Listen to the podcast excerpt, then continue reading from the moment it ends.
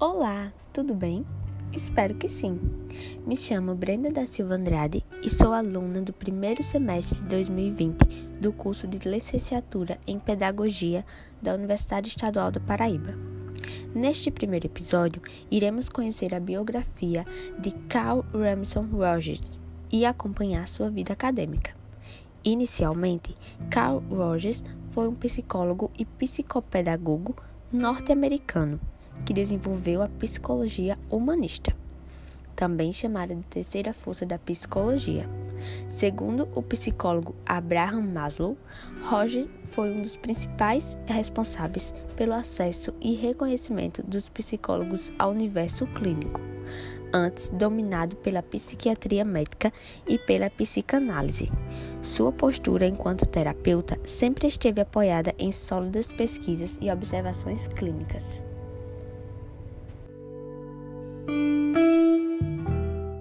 Roger nasceu em Oak Park, Illinois, nos Estados Unidos, no dia 8 de janeiro de 1902. Tinha dois irmãos, sendo ele o filho do meio, em uma família protestante e tradicionalista, onde os valores tradicionais e religiosos, juntamente com o incentivo ao trabalho duro, eram amplamente cultivados. Ao completar 12 anos de idade, Roger mudou-se com sua família para uma fazenda onde o trabalho no campo lhe despertou grande interesse pela agricultura, o que mais tarde o levou a estudar agronomia na Universidade de Wisconsin. Porém, após algum tempo, devido ao seu talento como facilitador em atividades comunitárias, decidiu mudar seu curso para História, o que conciliaria com as expectativas de sua família para que seguisse uma carreira religiosa. Na Universidade de Wisconsin, dedicou-se inicialmente ao aprofundamento de seus estudos em ciências físicas e biológicas. Em 1924, após se graduar, Rogers dedicou-se aos ensinos religiosos no Seminário Teológico Unido, em Nova York, onde estudou filosofia. Um tempo depois, ao se transferir para o Church College da Columbia University, Rogers conheceu a psicologia obtendo então seu mestrado em 1928 e seu doutorado em 1931. A partir de então, passou a trabalhar como psicólogo na Sociedade para a Prevenção de Crueldade contra Crianças. Grande parte de seus trabalhos era voltado para a infância. Em 1939, publicou seu primeiro livro, abre aspas, O Tratamento Clínico da Criança Problema, fecha aspas, no qual reflete sobre seu trabalho desenvolvido em Rochester. De todo modo, as críticas iniciais a quem Roger foi submetido e o interesse que os estudantes demonstravam em sua teoria compeliu a explanar melhor seu ponto de vista, resultando uma série de livros, principalmente Counseling and Psychotherapy, publicado pela Monthly Company em 1942, causaram uma das mais notáveis revoluções no campo da psicoterapia e da orientação educacional, desde a época de Freud e das diversas versões da psicanálise.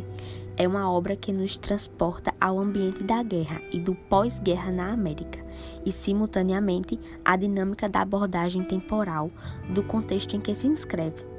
Apresenta já com clareza e precisão os princípios e os valores do modelo rogeriano, traduzindo-se numa leitura de sabor histórico, oportuna e de inegável interesse para todos aqueles que desejam conhecer o processo de counseling como experiência permissiva, aceitante e de crescimento pessoal.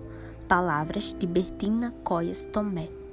Em 1945, Carl Rogers tornou-se professor de psicologia na Universidade de Chicago e secretário executivo no Centro de Aconselhamento Terapêutico, quando elaborou e definiu ainda mais o seu método de terapia centrada no cliente, a partir do legado de outros teóricos, principalmente Kurt Goldstein, formulando uma teoria da personalidade e conduzindo pesquisas sobre a psicoterapia o que muito pouco era feito com relação à abordagem do momento, a psicanálise.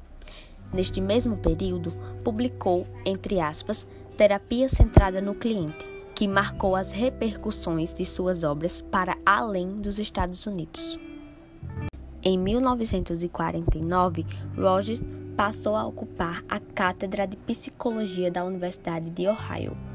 Por ter passado muito tempo envolvido diretamente com a clínica, ficou claro que, durante seu trabalho ativo com os clientes, ele tinha atingido novas formas de pensar a prática psicoterapêutica que eram muito diferentes das abordagens acadêmicas convencionais. Em seus trabalhos como psicólogo clínico, sentia-se descontente com a psicanálise e a terapia cognitivo-comportamental e acaba por desenvolver uma abordagem menos diretiva, baseando-se na aceitação e acolhimento dos sentimentos de seus clientes.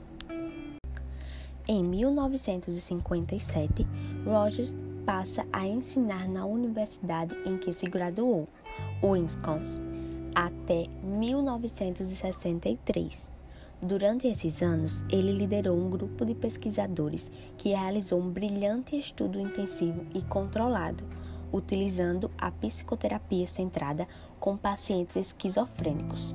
Estudo no qual resultou a obra, abre aspas, Relacionamento e suas empatias, um estudo de psicoterapia com esquizofrênicos, fecha aspas obtendo, em alguns pontos, muito material sobre a relação terapêutica e muitos outros dados de interesse científico, em termos estatísticos, com estes e com seus familiares.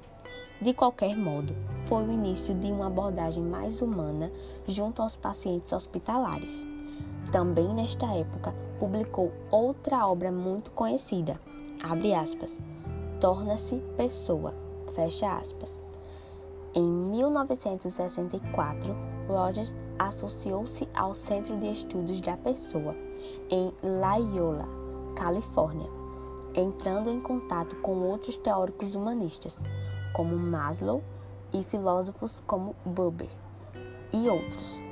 No final desta mesma década, escreveu, aspas, sobre o poder pessoal, aspas, em que discute a família e o casamento na área educacional, publicou duas obras, aspas, Liberdade para Aprender, aspas, e, Liberdade para Aprender na Nossa Época, fecha aspas.